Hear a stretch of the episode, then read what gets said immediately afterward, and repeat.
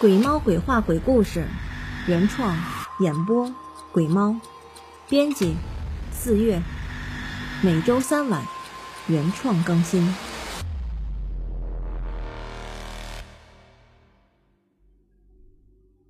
今天给大家讲一个故事，故事的名字叫做《偏方》。哎，卢姐，卢姐。我听说有个村里住着一个高人，专门用偏方给人家治病，据说没有他治不好的。要不然，你带着你们家孩子过去试试。一个中年妇女敲开了自己家楼上邻居的门。哎，你也知道。我儿子这个事儿啊，跑遍了多少个医院了呀？人家早就下结论了，他这辈子呀，算是毁了。卢姐牵着邻居的手，唉声叹气的说：“哎，我刚才说的你没听见呀？人家用的是偏方，偏方。再说了。”你儿子这个属于意外，生理本身没问题。话说回来了，你都折腾这么长时间了，再去看一个偏方的医生怎么了？啊，万一治好了，你这辈子不是也有抱孙子的指望了吗？中年妇女越说越起劲儿，一番煽动下，卢姐也觉得死马。就当活马医吧。卢姐带着年仅三十岁的儿子，坐到了这个所谓神医的面前。那个所谓的神医，是一个看起来已经有八九十岁的干枯老太太了，身上披了一件布丁落着补丁的大披肩，稀疏的花白头发。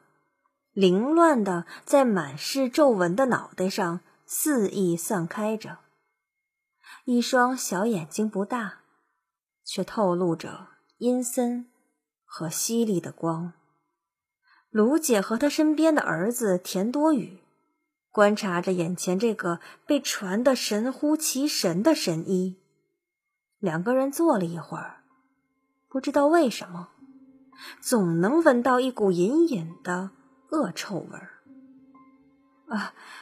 神医你好，我儿子小时候调皮，往高压线上尿尿，然后后来，虽然后来救活了，可是，可是，哎呀，你知道的，我们从小到大呀，一直看医生，可是他都快三十岁了。还是没什么进展。十万。不等卢姐说完儿子的病情，干枯的老太太嘶哑着嗓子，吐出了一个数字。卢姐和她儿子一下子被突如其来的数字惊诧的，一句话也说不出来了。老太太也不言语。只是面无表情的盯着对面的娘俩。神医，万一治不好，这这十万块钱对我们普通家庭来说也是不小的开支啊。卢姐说着，脸上略微露出了尴尬。药到病除。老太太嘶哑的嗓子里挤出了这么几个字儿：“妈，要不然我我们试试吧。如果这次再不成，我我以后也不治了。”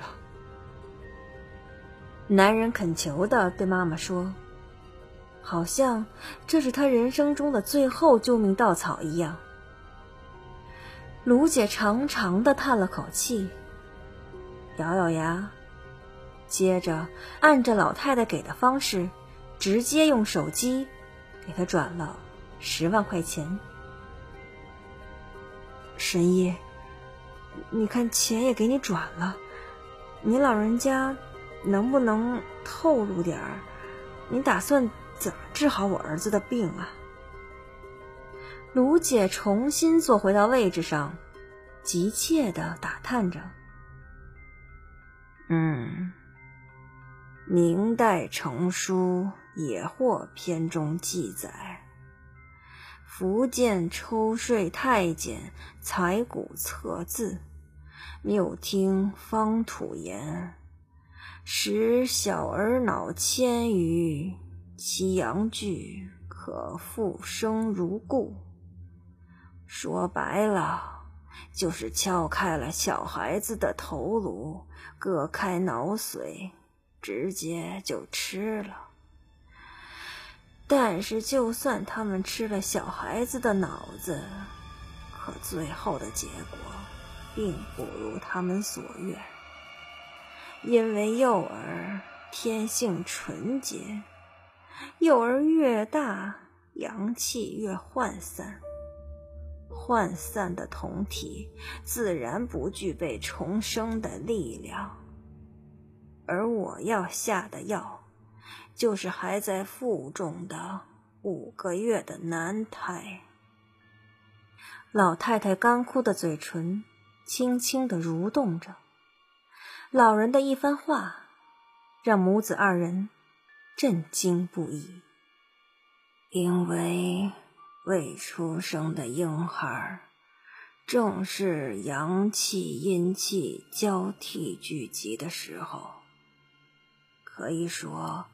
这个时候的小婴儿是最具有生命的力量，所以，我们只要食用九个五个月左右的小婴孩，不久后，你的儿子就可以重新做回男人了。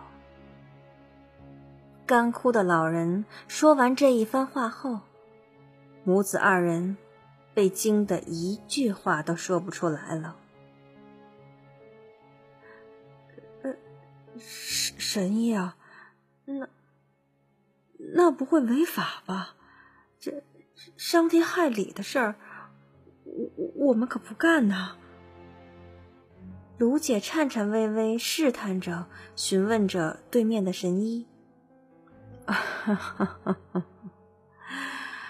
这个你就放心吧，婴孩的渠道都是那些去妇产医院打胎得来的，他们就算要报复，也不会报复上你的，放心吧。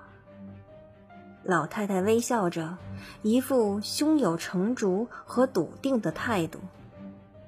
母子两个人虽然对这个方法半信半疑，不过既然已经给了十万块钱，总不能让这些钱打水漂吧。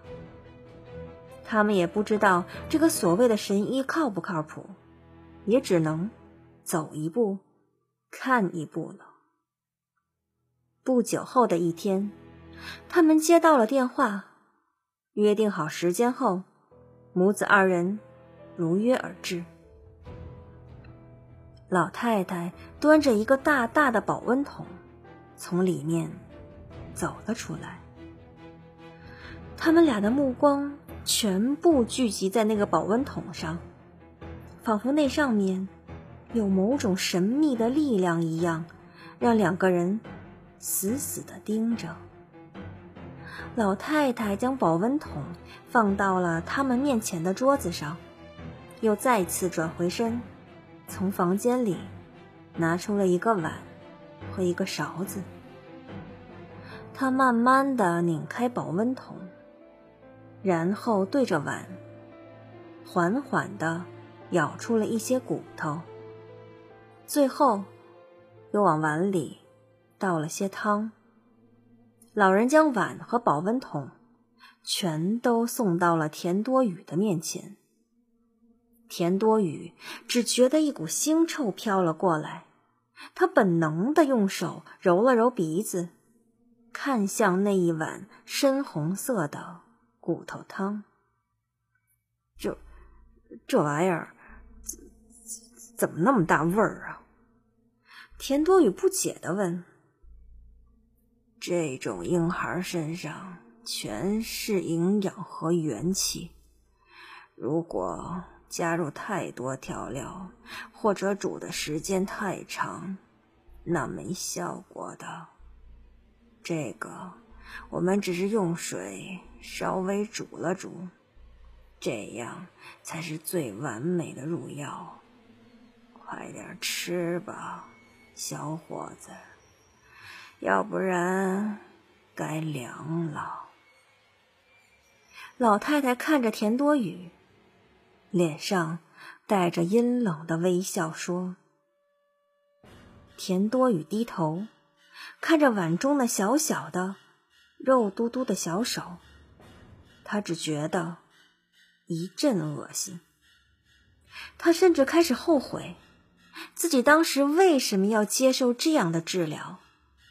他本能的咽了一下口水，甚至有些无助的转头看向自己的母亲。”看什么呢？快吃啊！你你不想治好病了？母亲看着迟疑的儿子，急切地说。田多雨微微皱着眉头，慢慢拿起了勺子，舀起了那个婴儿的小手。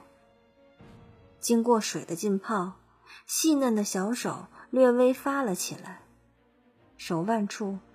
拖着一根长长软软的筋，在勺子的外面荡来荡去。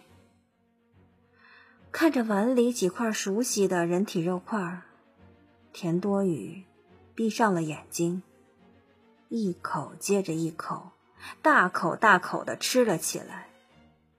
吃到嘴里，口感略微的腥，可是。不容否认的是，那是他有生以来吃过的最软嫩的肉。在老太太和妈妈的目光中，他喝干净了保温桶里的最后一口汤。从现在开始，你的身体会逐渐开始感觉发热发痒，这都是正常的反应。等九个孩子都吃完后，你就能重拾男子的雄风了。老太太说完，意味深长的看了一眼田多雨后，收走了他面前的餐具。在接下来的一年中，田多雨陆陆续续的吃完了九个孕育到五个月大小的男胎。这一年。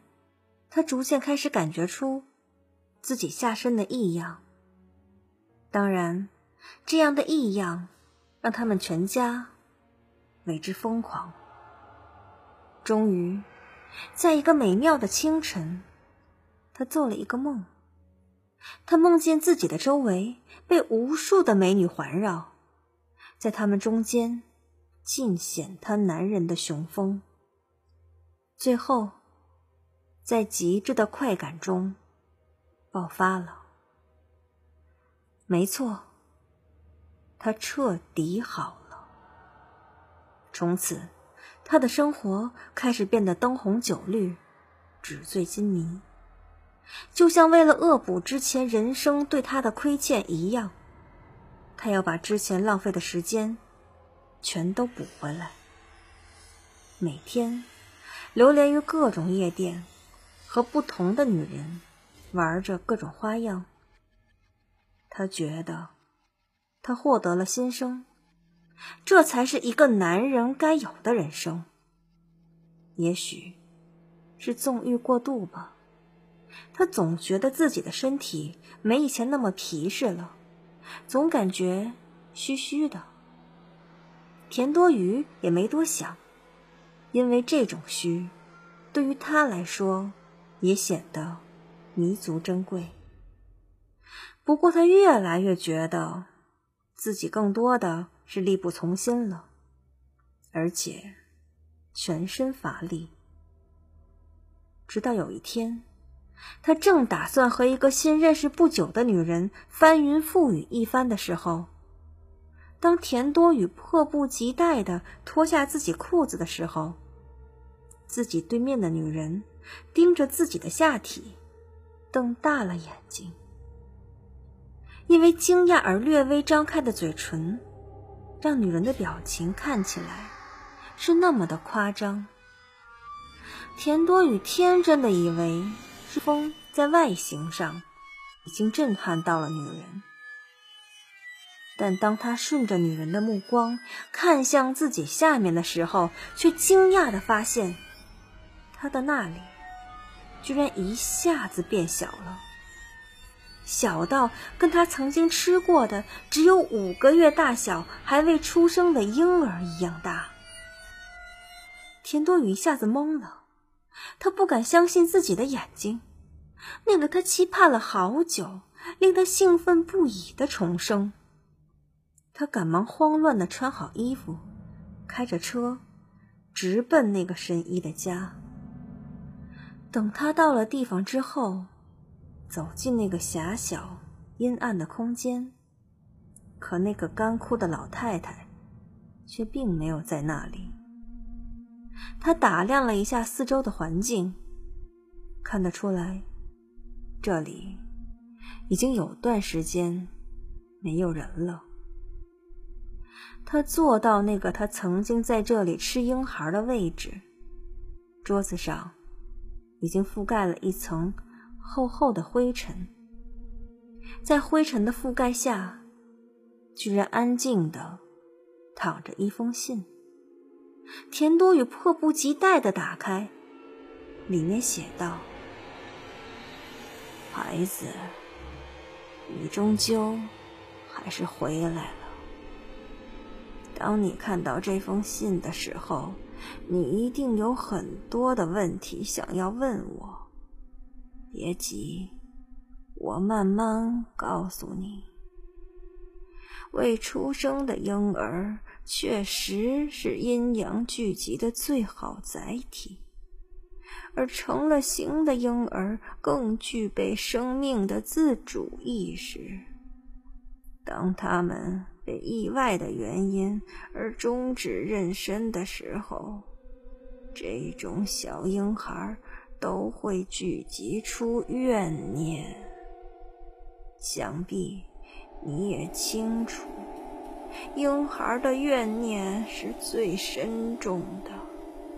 虽然他们能复原你残损的身体，但是他们的怨念也会越发的叠加。也就是说，他们会用他们的怨念。来报复你，但具体什么形式，这个不得知晓，因为这要看那几个婴孩想要用什么形式来报复你。我要提醒你的是，无论是什么样的报复，都是不可逆的。也就是说，只要是英灵想报复的人，大多都没有办法破解。你也不用再找我了，当然，你也找不到。我跟你说这些，无非是想告诉你，命运是天注定的。顺应天命才是王道。田多雨手里握着那封信，瑟瑟发抖。他绝望的抬起头，踉跄的走出了屋外，抬头看眼漆黑的夜空，内心一片绝望。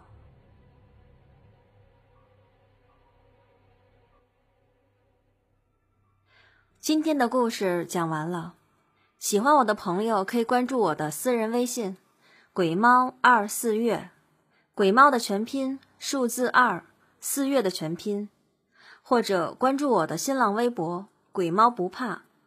如果您身边有什么真实的灵异故事，也可以跟我分享。感谢大家的收听、订阅、转采、赞助，我们下期再见。